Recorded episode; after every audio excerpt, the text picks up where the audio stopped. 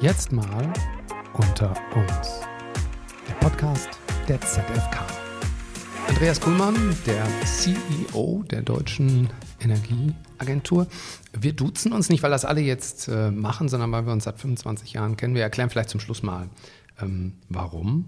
Du bist jetzt seit sechs Jahren Chef der DENA. Ja, ein bisschen mehr, aber so ungefähr, genau. Ja. Ähm, du bist Physiker. Ja. Also niemand, der Politik oder BWL studiert hat, ähm, sondern ähm, Naturwissenschaftler. Hattest du Urlaub diesen Sommer? Ja, zwei Wochen Korfu. Bevor das dann mit den Bränden losging und als die Corona-Inzidenzen wirklich noch niedrig waren in Griechenland, hatten wir Glück gehabt. Wenn Leute dich im Urlaub fragen, man vermeidet ja so ein bisschen so über Beruf zu reden, aber es kommt ja vor, jemand sagt, ah, und du, was machst du so? Was sagst du dann? Ja, ich sage immer, ich mache Energiewende und Klimaschutz mit einem großartigen Team. Und jetzt auf Corfu war ganz lustig, da haben wir sogar ein kleines Projekt. Und zwar ist da jemand, der im Rahmen des Renewable Energy Solution Programms da eine Solaranlage auf dem Dach aufbaut mit allen möglichen Schnickschnack. Und die haben wir sogar besucht. Das hat eigentlich Spaß gemacht. So verbringst du deine, deine Urlaub. Ja, darf ich nur ab und zu machen, sonst gibt es Ärger mit meinen Mädels. Ja. Ähm, das Team sind über 300 Leute, 330 Menschen steht auf der Internetseite, habe ich heute Morgen nochmal geguckt. Ja, das ändert sich wirklich äh, täglich. Wir werden Ende dieses Jahres so knapp 400 sein, sehr stark gewachsen in den letzten sechs Jahren, im Grunde verdoppelt. Äh, daran sieht man, dass es viel zu tun gibt bei Energiewende und Klimaschutz. Wer finanziert dieses enorme Wachstum? Wir sind seit einiger Zeit eine sogenannte Inhouse-vergabefähige Gesellschaft der Bundesregierung. Das heißt, so 80 Prozent unserer Projekte werden finanziert durch unsere Anteilseigner. Das ist immer die Bundesregierung und die KfW, die kennen ja alle. Äh, und die anderen 20 Prozent finanzieren wir uns durch Drittmittel. Das ist eine gute Kombination. Äh, weil wir da auch immer eigene Ideen mit unterschiedlichen Partnern verwirklichen können. Das ist wichtig aus meiner Perspektive, um unabhängig, konstruktiv, kritisch zu bleiben und trotzdem ein treuer Geselle. Äh, wenn wir einen unserer Hörer, Hörerinnen jetzt fragen würden, äh, die Dena, was macht die eigentlich? Dass sie sagen würden, ja, äh, also was, was macht die DENA mit 400 Menschen? Ich sage immer, wir sind so eine Art Think Tank für die angewandte Energiewende und den angewandten Klimaschutz.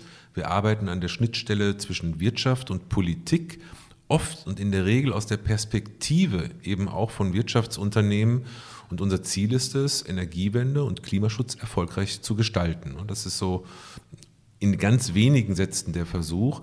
Wir sind in allen Sektoren, die relevant sind, aktiv und dann aber auch mit unterschiedlichen Produkten.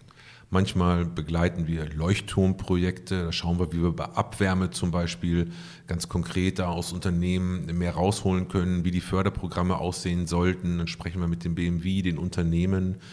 Manchmal machen wir Stakeholder-Studien, manchmal fördern wir erneuerbare Energienprojekte in unterschiedlichsten Ländern der Welt. International begleiten wir viel die Aktivitäten der Bundesregierung. Also wirklich ein buntes Portfolio. Vor allem mit Startups machen wir äh, seit den fünf, sechs Jahren eine ganze Menge.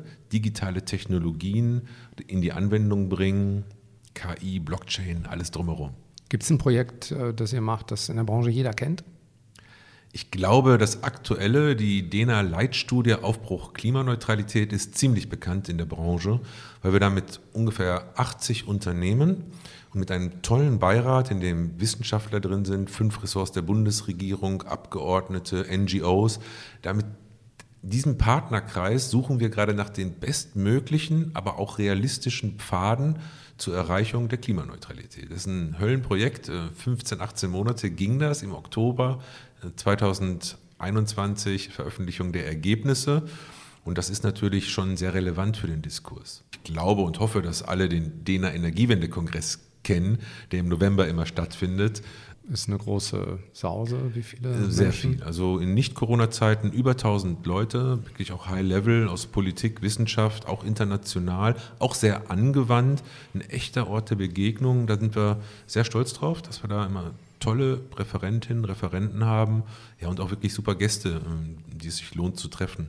Eine Herzenssache? Für mich wirklich die Veränderungsdynamik bei Energiewende und Klimaschutz. Äh, und deswegen auch gleich am ersten Tag habe ich gesagt, Mensch, warum macht die DENA so wenig mit Startups, mit Innovationen?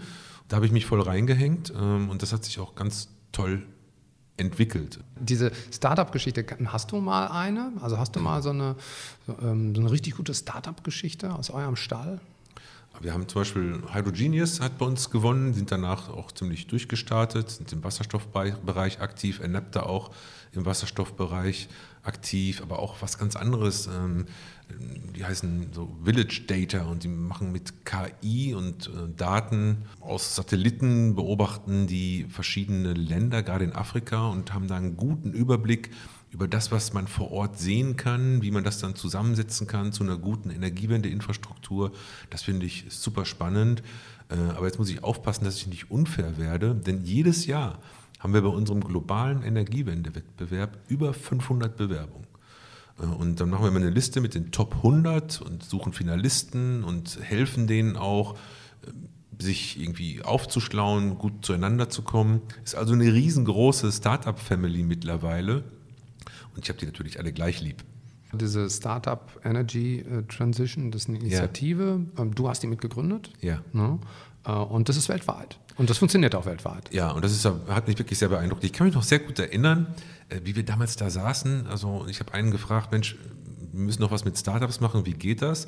Hatte mir gesagt, du musst so ein Meetup machen. Ich wusste gar nicht, was das ist. Das ist so eine Plattform, über die man ein Treffen organisiert. Und dann habe ich dem gesagt, Mensch, Christoph, kannst du das für mich organisieren? Hat er gesagt, nee, musst du selber machen. Da braucht man Street Credibility.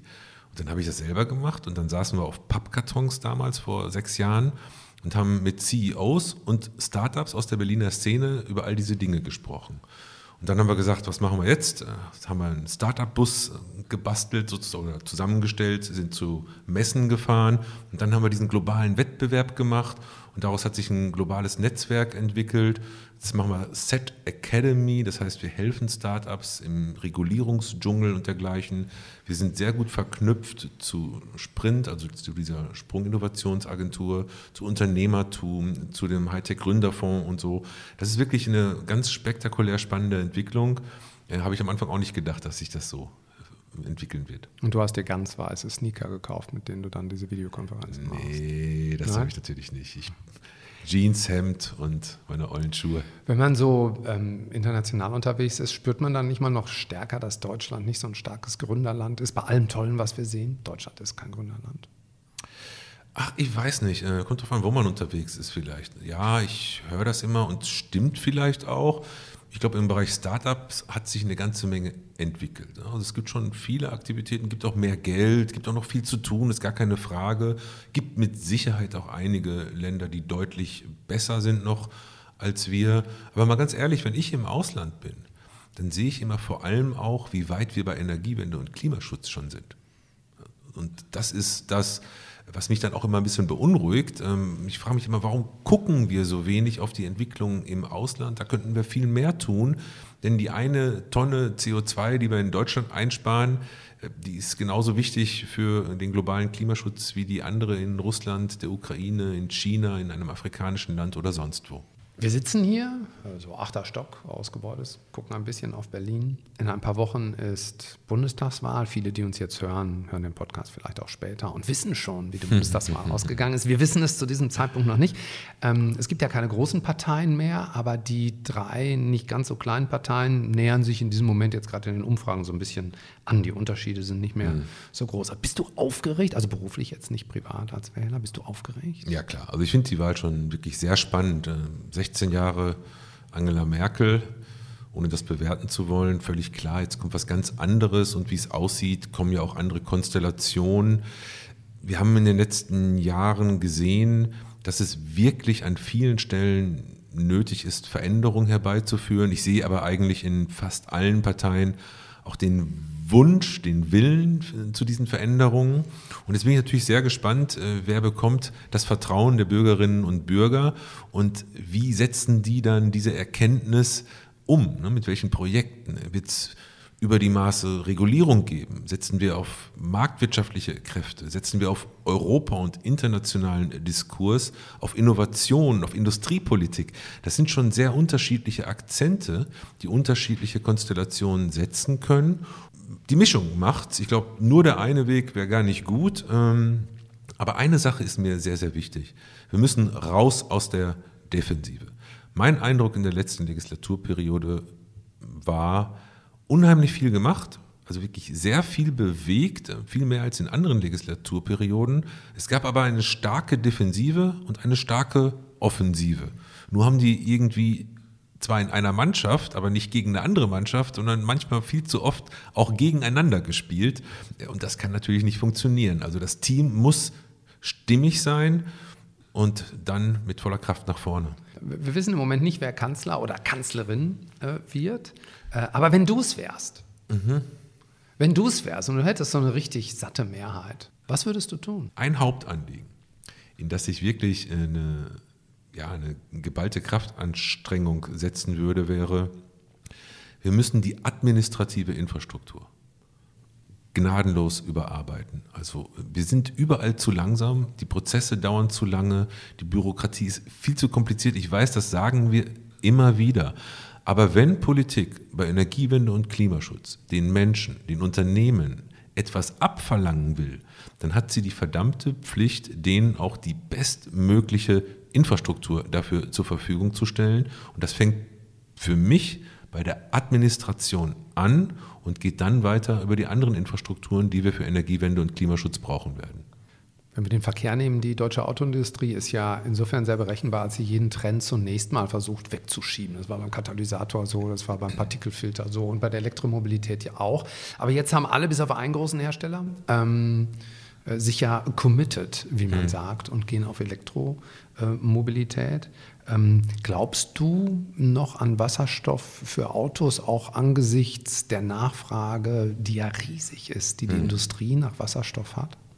Also ich glaube jetzt nicht, dass wir uns mit Wasserstoff in PKWs in größerem Ausmaß in den nächsten zehn Jahren beschäftigen müssen. Da ist jetzt einfach, da sind die Planungen bis Ende der 20er Jahre bei den OEMs so klar auf Elektromobilität ausgerichtet, dass da erstmal der größte Schwung herkommen wird. Wir brauchen Wasserstoff, synthetische Kraftstoffe beim Thema Mobilität insgesamt in jedem Fall. Aviation bei Flugzeugen ist es ganz offensichtlich, äh, im Schiffsverkehr eigentlich auch, meines Erachtens auch bei den, bei den großen LKWs, bei den schweren LKWs.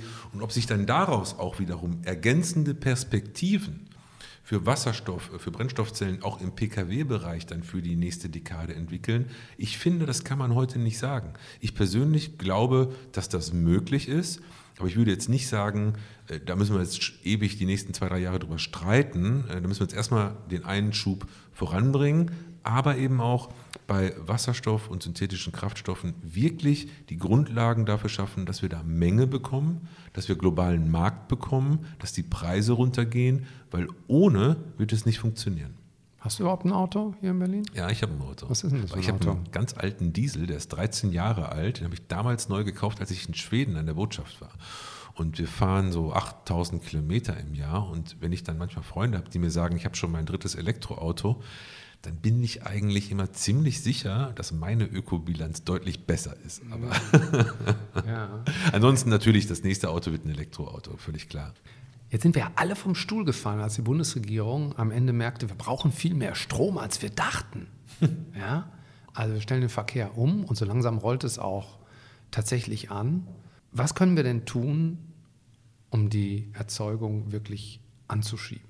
Ja, also erstmal, was alle sagen, wir müssen die Ausbaupfade erhöhen. Da sage ich, ja, ist natürlich klar, aber jetzt einfach nur die Ausbaupfade äh, in den Ausschreibungen zu verdoppeln, führt ja erstmal zu nichts. Äh, denn äh, wir brauchen mehr, mehr erneuerbare Energien, ist ja völlig klar. Aber um mehr Wind zu bauen, brauchen wir auch mehr Flächen beispielsweise. Im Bereich Solarenergie, glaube ich, kann man sehr viel noch an Administration und Regulatorik da verbessern, sodass das da Schwung gibt. Aber ich finde, wir müssen auch mal äh, stärker über Möglichkeiten außerhalb des EEGs wieder nachdenken. Diese sogenannten PPAs, Power Purchase Agreements, sind eine riesige Option. Da haben wir verschiedene Studien auch zugemacht, rechnen sich auch für viele mittelständische Unternehmen. Es wächst auch langsam im, im, im deutschen Markt. Ähm, da kann man auch noch die Rahmenbedingungen verbessern. Da arbeiten wir mit der Marktoffensive erneuerbare Energien dran, mit sehr vielen Unternehmen, die da mitwirken. Also ich glaube, solche Gedanken muss man unbedingt pushen. Aber einfach immer nur zu sagen, alles muss jetzt irgendwie doppelt so schnell gehen, ist sicherlich nicht die Antwort. Dahinter verbirgt sich eine komplizierte Managementaufgabe.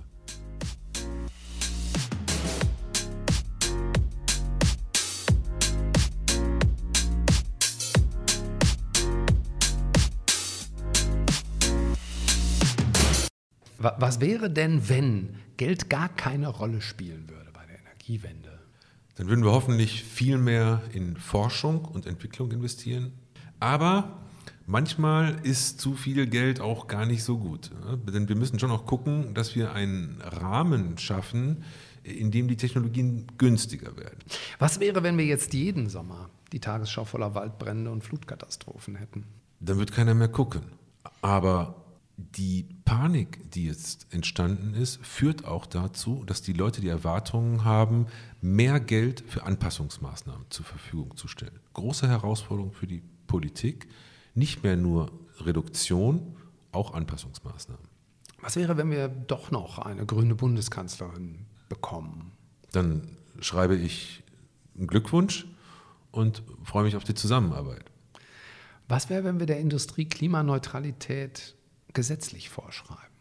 In gewisser Weise gibt es ja schon einen gesetzlichen Rahmen. Wenn die Ziele zu ambitioniert sind und wir Industrie verlieren, haben wir nichts gewonnen und der Klimaschutz auch nicht. Was wäre, wenn wir alle weiter so viel Homeoffice machen wie während der Pandemie?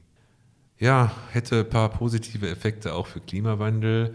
Für uns als Däner hat das übrigens super funktioniert, aber ich spüre auch eine große Sehnsucht, wieder mehr zusammenzukommen, weil Brainstorming, Kreativität entsteht dann doch immer am besten bei Begegnungen. Was wäre, wenn Deutschland sich ein Partnerland aussuchen dürfte für die Energiewende? Ich würde ein Nigeria nehmen. Und weißt du warum? Weil es gibt alle möglichen belastbaren Statistiken, dass Nigeria im Jahr 2100 wahrscheinlich das zweit- oder drittstärkst bewohnte Land der Erde ist. Und in Deutschland ist es kaum möglich, ein Buch über Nigeria zu finden. Für mich einer dieser Dinge, wo wir manchmal die langfristigen Perspektiven nicht im Blick haben. Was wäre, wenn du einen Wunsch frei hättest? Für die DENA erstmal?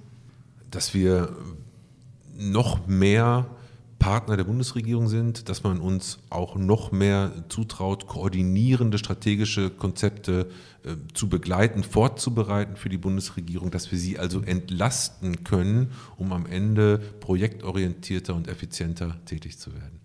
Zu, zu, Beginn unseres Gesprächs, bevor wir angemacht haben, hast du gesagt, wie wahnsinnig viel äh, du arbeiten musst. Irgendwo trifft uns das zwar alle, aber ja. da wünschst du dir schon was. Nein, ich will gar nicht meckern. Es gibt so Typen wie mich, da gehörst du ja irgendwie auch mit dazu, für die ist ähm, Arbeit und Hobby haben, haben eine große Schnittmenge. Ähm, sag ich mal, das klingt ein bisschen krank, aber irgendwie ist es so. Äh, wir sind alle so intrinsisch motiviert und Getriebene, müssen alle darauf achten, dass wir uns Pausen gönnen, äh, dass wir freie Gedanken haben, dass wir uns um unsere Familien kümmern äh, und um unsere Freunde und Verwandte. Das halte ich auch im Blick.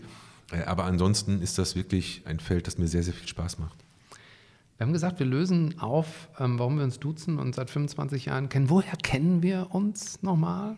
Andreas? Wir haben uns in Bonn kennengelernt. Warst du im Museum oder warst du in dieser komischen Camper? In dieser Camper, genau. Wir haben, wir haben mal Wahlkampf gemacht für, für Gerhard Schröder in einem früheren Menschenleben 1998. Ich folge dem Jahr bei LinkedIn und das ist so, so ein angenehmer Flashback immer, dass jemand heute also diese ganzen Sachen ähm, einfach so noch sagt.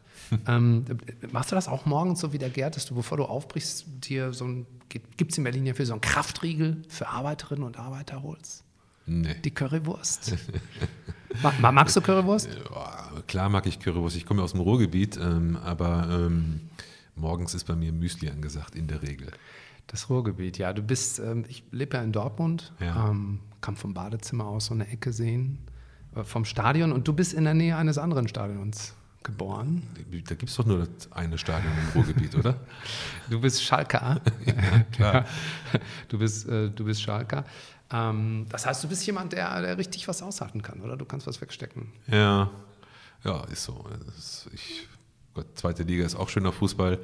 Äh, manchmal ist es so, ich bin Schalker, Katholik und wie du jetzt verraten hast, auch Sozialdemokrat. Und dann sage ich, mit dem Warten auf Wiederauferstehung kenne ich mich aus äh, und äh, mal gucken, man darf die Zuversicht nicht verlieren. Aber ich bin auch ein treuer Junge, ich äh, gebe nicht so schnell auf. Total. Was, was wünschst du dir für deinen Verein? Die sollen offensiven Fußball wieder lernen, nach vorne und wenn sie dies Jahr nicht aufsteigen, dann nächstes. Und jetzt wünschen wir uns eine interessante Bundestagswahl. Danke dir und ähm, beste Grüße an alle, die zuhören. Ähm, kommunale Unternehmen, haben eine riesen Aufgabe vor sich, eine spannende Aufgabe, attraktive Aufgabe. Ich wünsche gute Mitarbeiterinnen und Mitarbeiter und alles Gute. Andreas Kuhlmann, Dankeschön. Bitteschön.